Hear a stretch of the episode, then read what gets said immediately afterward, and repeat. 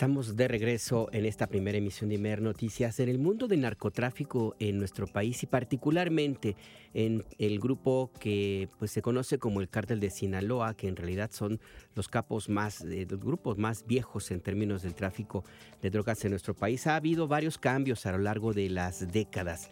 Pasamos, por ejemplo, de los capos o los líderes de bandas como Ernesto Fonseca Carrillo, Don Neto, o como Manuel Salciduceta, el Cochiloco, el mismo Chapo Guzmán o Rafael Caro Quintero, que tenían un perfil campesino, se vestían así, inclusive Don Neto, pues sí, se vestía como cualquier, cualquier campesino, cualquier ranchero, no tenían estudios más allá de algún grado de primaria. Bueno, pasamos de este perfil de traficantes de drogas a en, la década de los noventas al cártel de Juárez, que es una derivación de este grupo de, de Sinaloa, que llegó a reclutar inclusive personas de altos estudios con doctorados que estaba, trabajaban inclusive en instituciones bancarias de alto prestigio en algún momento, hasta hacer una investigación de alguien que trabajó en el Banco de México y que se unió a las filas del cártel de Juárez para ayudar en el lavado de dinero.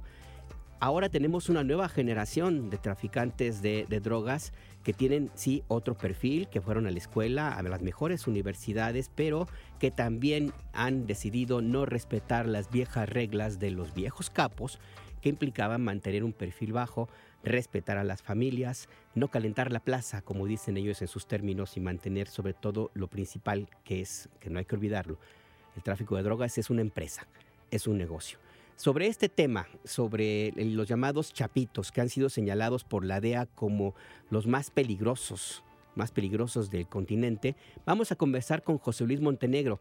Es periodista y escritor, autor del libro Narco Juniors, Los Herederos del Poder Criminal. José Luis, buenos días. Gracias por esta conversación. Te saluda Alberto Nájar. Alberto, muchas gracias a ti por el espacio. Buen día. La DEA dice que los chapitos han hecho al cártel de Sinaloa más poderoso y que nunca han ganado más dinero como ahora. ¿De veras es así o es alguna, algún planteamiento, digamos, político de la directora de la DEA? Porque lo mismo dijeron con el Chapo Guzmán en su momento. Fíjate que hay algo muy interesante respecto a ese posicionamiento y que justo anoche también ellos mandan una supuesta carta a un medio de comunicación. Aquí, según las estimaciones de la DEA y el Departamento de Estado, a ver, entendamos el tema de la droga enfocándonos en el fentanilo, por ejemplo. Dicen que un kilo de precursores químicos de esta droga, es un, ellos tendrían una inversión o, harían una inversión de cerca de 16 mil pesos. Esta ganancia para los cárteles de la droga por kilo es de entre 4 y 25 millones de pesos. O sea, los que lo que les cuesta 16 mil podrían obtener ganancias hasta de 25 millones de pesos. Es una cifra abismal. Ahora bien, que todo ese dinero en esa cadena de mando, producción, comercialización, intermediarios, pago a mulas, transportación, colocación, rentas, eh, en otras plazas, ¿no? Eh, que, que, que de esos 25 millones de pesos sean exclusivamente para los chapitos, ahí estamos mal. Lo que no dice la DEA ni el Departamento de Estado es la ruta de todo ese dinero. Es muy fácil, Alberto, seguir culpando al narcotráfico mexicano, seguir culpando a los cárteles mexicanos acerca de esa sobredosis y de ese abuso y consumo eh, desmedido que tiene Estados Unidos sobre esa droga.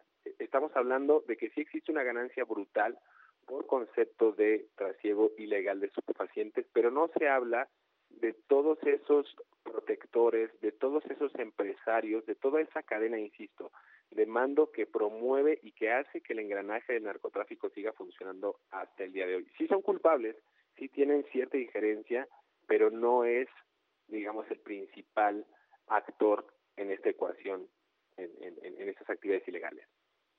Sí, porque uno, uno de los temas, yo recuerdo cuando se hablaba de que el Chapo Guzmán tenía mil y tantos millones de dólares y hacía una comparación y en, la, en, los datos que ofrecía la entonces PGR resultaba que el Chapo se le había acreditado nada más la posesión de un par de vacas, dos coches y una pistola con diamantes. Esa era su fortuna. La pregunta que se hacía, nos hacíamos en ese momento y creo que es, es pertinente como tú lo planteas es, bueno, ok, ¿y de dónde está tal cantidad de dinero? Porque como bien señalas, pues se tiene que pagar mucho eh, para que lleguen a las calles de Estados Unidos y no se habla de quienes las llevan a las calles, justamente a las ciudades de, de, ese país. Por eso mi, mi, planteamiento sobre si realmente estamos ante una eh, modificación en el cariz de organizaciones de delincuencia como lo plantea la DEA. Sí estamos frente a una organización nueva porque tú bien mencionabas es una muy buena referencia acerca de los cárteles de la droga del pasado, ¿no? De estos viejos capos, de estos capos de la vieja guardia. Si bien antes se estilaba a tener ciertos códigos, ciertos eh, mandatos, como en su momento lo hizo eh, Ernesto Fonseca Carrillo, Rafael Carlos Quintero, Miguel Ángel Félix Gallardo. Estos personajes eh, de los que estamos hablando hoy día, de los chapitos, en específico de Iván Archibaldo, de Jesús Alfredo Guzmán Salazar, de Joaquín Guzmán López y de Ovidio Guzmán López, actualmente capturado, son personajes de menos de 40 años que dominan posiciones que sus padres les heredaron. Por eso uno de los libros que yo escribí habla de eso, de la herencia del poder criminal son familias connotadas del estado de Sinaloa, del Durango, de Chihuahua, de este Triángulo Dorado, que justo han adoptado las viejas prácticas porque es un destino per se en el que no se puedan dedicar a otra cosa porque los padres ostentaban el negocio con la complicidad del gobierno mexicano, con la complicidad de policías locales, de presidentes municipales, de alcaldes, inclusive de gobernadores y de gente cercana al propio Ejecutivo Federal. Entonces, creo que hay nuevas prácticas en cómo se, se, transporta la droga también hacia Estados Unidos. Antes era en métodos tan chistosos, si quieres decirlo, tan creativos como latas de chiles, como plátanos, eh, de plástico, los cuales pues enviaban en forma de cargamentos como si fueran eh, alimentos o productos mexicanos. ¿no? Ahora lo hacen a través de buques, a través de submarinos, sigue habiendo trasiego de drogas en aviones privados y en aviones comerciales, o a la vieja usanza, como se hacía, en camionetas, inclusive de redilas o trailers, que cruzan de México hacia Estados Unidos, ¿no? Entonces, ha habido nuevas prácticas, ha habido nuevos contactos también. La globalización ha permitido que el cártel de Sinaloa, por ejemplo, tenga apoyo de países como China. ¿Quién hubiera pensado que los precursores lleguen a los puertos de Manzanillo, ¿no? Al puerto de Lázaro Cárdenas, y de ahí se haga este movimiento para que llegue a ciertos puntos de la República y en los laboratorios clandestinos del cártel de Sinaloa, que hemos visto que son varios en esta zona serrana, pues se fabriquen este tipo de estupefacientes, en específico el fentanilo. Entonces sí ha habido un cambio estratégico, ha habido un cambio en el, en el tema del, del, del consumo también, pero creo que enfocado a lo que te comentaba, sí hay muchos factores que todavía nos falta definir para entender mejor qué es el narcotráfico mexicano. Para entender también un poco de qué estamos hablando en concreto del, de este grupo, los Chapitos, ¿cómo son? ¿Cómo son, José Luis? Eh, sí, tienen menos de 40 años. Creo que, eh, creo que Iván Archibaldo ya estuvo también inclusive en prisión. Eh, pero, pero ¿cómo es su vida? Son como, pues sí, o sea, presumen, van a fiestas, o sea, ¿cómo, cómo, cómo son? Fíjate que son, eh, la, yo que he podido estudiar bien el tema desde hace por lo menos 10 años, sé que son eh, personajes que han, que en el caso, por ejemplo, de Iván Archival de Jesús Alfredo, estuvieron muy, muy juntos, muy pegados con su papá, aprendiendo pues prácticamente el negocio. Él fue el que les orientó, el que les dijo quiénes eran los contactos, e inclusive tenían una muy buena relación con un capo que los traicionó. Damaso López Núñez, el licenciado que fue capturado en Polanco hace unos, hace unos años. Eh, por ahí hay inclusive una carta que el Chapo Guzmán le envía desde prisión, ya cuando está en la frontera con Estados Unidos, en esta cárcel, eh, en Tijuana, les manda una carta al licenciado diciéndole, te encargo a mis hijos que los sigas eh, guiando por el camino del bien, que entre paréntesis, ¿no? Eh, evidentemente eh, haciendo alusión al negocio, contrata eh, contadores por todo el estado, dales la mitad de lo que ganes a mis hijos y la otra mitad te la quedas tú. Entonces, había cierto acuerdo, había, había ciertos, ciertas complicidades ya.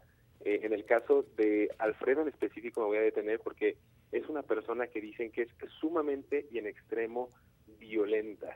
Y esto viene a colación por este eh, informe que lanza el Departamento de Estado, que recordarás muy bien, Alberto, donde decían que los chapitos habían secuestrado agentes de la extinta PGR y también a un integrante del cártel de los Zetas y lo habían torturado por horas. Le habían inclusive impuesto, inyectado o probado en él el fentanilo y después lo habían asesinado, lo habían ultimado con un tiro, me parece que en la cabeza. Entonces son personajes violentos. Esta apología que se ha generado del delito en narcocorridos, en películas, haciendo creer que estos personajes son amigables, en verdad no son nada amigables no son nada amigables. Insisto, han estudiado en escuelas buenas, han tenido la oportunidad inclusive de viajar al extranjero, algunos de ellos, eh, para cerrar negocios en Colombia, ¿no? Para viajar a Las Vegas a fiestas. Me acuerdo muy bien que algunos de los hijos, por ejemplo, del Mayo Zambada hacían fiestas en Las Vegas con temáticas eh, de capos y demás, inclusive también José Rodrigo Arichia Gamboa Chino Antrax, y algunas de esas asistieron algunos de los hijos del Chapo Guzmán. Entonces estamos frente a personajes que sí han cambiado la dinámica del negocio, pero que siguen siendo eh, personas que dominan el mercado de las drogas a través del uso de la violencia, la compra de armas, el exhibicionismo, los lujos, inclusive también el, sometimiento a algunas de las de las mujeres con las que ellos tienen relaciones. Sí, Iván Archibaldo, acusado hace años de cometer un feminicidio allá por el rumbo de Tesistán, en una, pues, bueno, ya es una parte de una colonia, un barrio en Zapopan, Jalisco, donde han residido durante muchísimo tiempo. Ahí vive una de las, las primeras esposas de Joaquín Guzmán lo era el Chapo y también vive la familia de Sandra Félix, la llamada reina del Pacífico. En fin, eh, nos queda poco tiempo y el tema nos da para dos horas, José Luis. Sí, nos, vamos a llevar dos días. Sí, claro. Eh, ¿Y el Mayo Zambada? O sea, ¿qué onda con él? Porque la, la DEA se ha concentrado en los chapitos que, que encabezan eh, aparentemente toda la producción de esta nueva droga, que es la que les ha generado muchísimo dinero. Habrá que ver dónde realmente está, pero bueno. Y el Mayo, porque entiendo que él es, digamos, el, el líder de Adeveras, el auténtico jefe del llamado cártel de Sinaloa, o al menos de la parte más grande, más fuerte de las bandas que conforman esta organización. De mencionar a un personaje, a Sandra Ávila Beltrán, la reina del Pacífico. Eh, de hecho, hace en, diciembre pasado yo tuve la oportunidad de entrevistarla y la entrevista fue ampliamente difundida en redes sociales.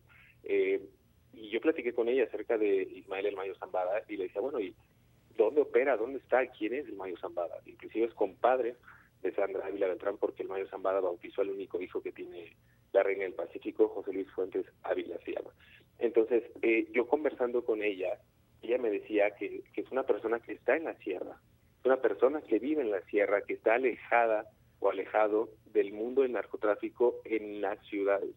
Es un señor que en verdad ya solamente cobra rentas, se sigue escondiendo del gobierno mexicano, aunque su círculo cercano, que son personajes muy contados, saben dónde están. Los abogados, inclusive del señor eh, Zambada García, suben constantemente a la sierra no me especificó si en Sinaloa o en Durango, pero insisto, él sigue en este triángulo dorado, es el que maneja u ostenta gran parte de este liderazgo del cártel de Sinaloa. Solamente no hay que olvidar algo y es algo muy interesante que poca gente sabe. El cártel de Sinaloa, en algún momento Rafael Caro Quintero, cuando ostentaba el liderazgo del extinto cártel de Guadalajara, empezó a emular las prácticas de los cárteles colombianos, que era que existían células criminales pequeñas que obedecían a un mando todavía superior. Así es el cártel de Sinaloa actualmente.